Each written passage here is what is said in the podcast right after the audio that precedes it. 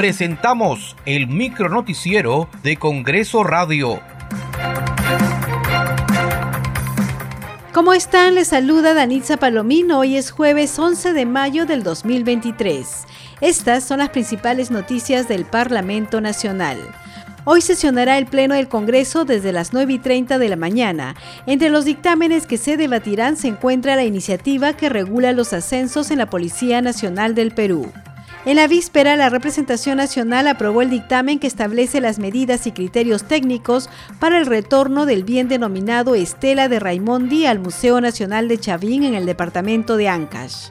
El Pleno del Congreso aprobó el dictamen que propone disponer el saneamiento físico legal de los inmuebles que ocupa la Intendencia Nacional de Bomberos del Perú.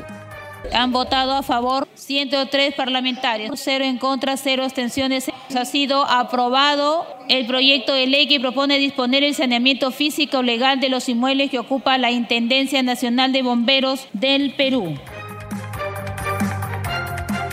El Pleno del Congreso de la República verá el próximo jueves 18 la elección del nuevo defensor del pueblo, así lo anunció el presidente del Congreso, José William Zapata. En otro momento, el titular del Parlamento expresó su preocupación por el brote de dengue en diferentes regiones del país.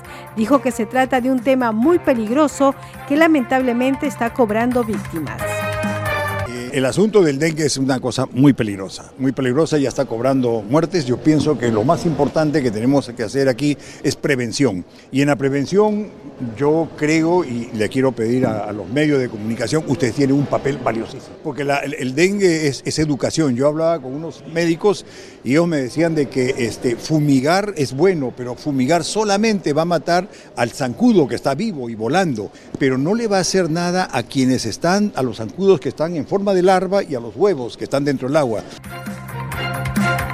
La Comisión de Justicia y Derechos Humanos aprobó por mayoría el dictamen que facilita la expulsión de extranjeros y fortalece la seguridad ciudadana.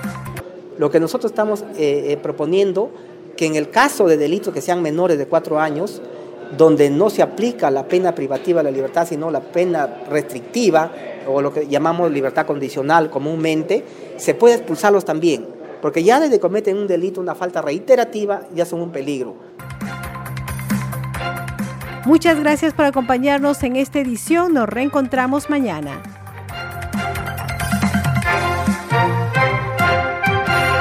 Hasta aquí el micronoticiero de Congreso Radio, una producción de la Oficina de Comunicaciones del Congreso de la República.